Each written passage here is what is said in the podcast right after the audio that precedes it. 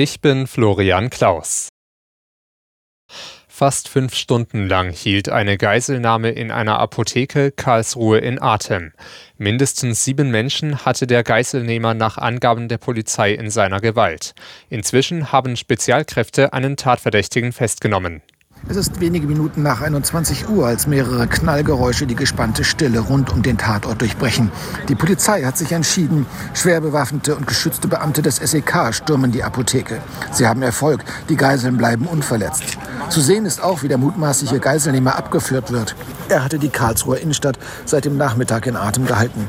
Die Polizei hatte um 16.30 Uhr den Notruf erhalten und daraufhin die Straßen rund um die Apotheke abgesperrt. Martin Oversohl, Karlsruhe. Nach der Amoktat mit Toten und Verletzten in einem Gebäude der Zeugen Jehovas hat Hamburgs Bürgermeister Tschentscher von größter Trauer und Entsetzen gesprochen. Gemeinsam mit der zweiten Bürgermeisterin Fegebank und Innensenator Grote besuchte er den Tatort und legte einen Kranz nieder. Sie sprachen den Angehörigen und Freunden der Opfer ihr Beileid aus und dankten den Einsatzkräften für ihren schnellen Einsatz. In einem Handelskonflikt zwischen der EU und den USA zeichnet sich eine Entschärfung ab. Ein US-Gesetz rund um Subventionen für grüne Technologien hatte in Europa Sorgen über Wettbewerbsnachteile ausgelöst.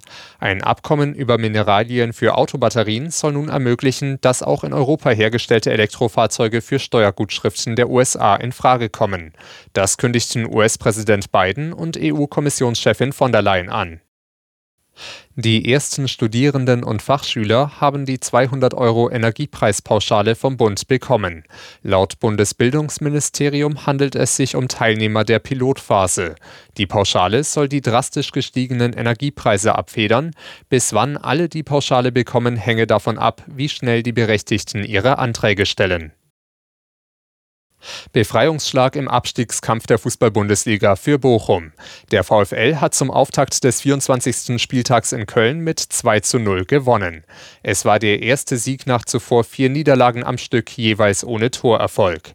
Damit kletterte Bochum vorerst vom letzten auf den 14. Tabellenplatz. Für den Tabellenzwölften Köln war es das vierte Spiel in Serie ohne eigenes Tor.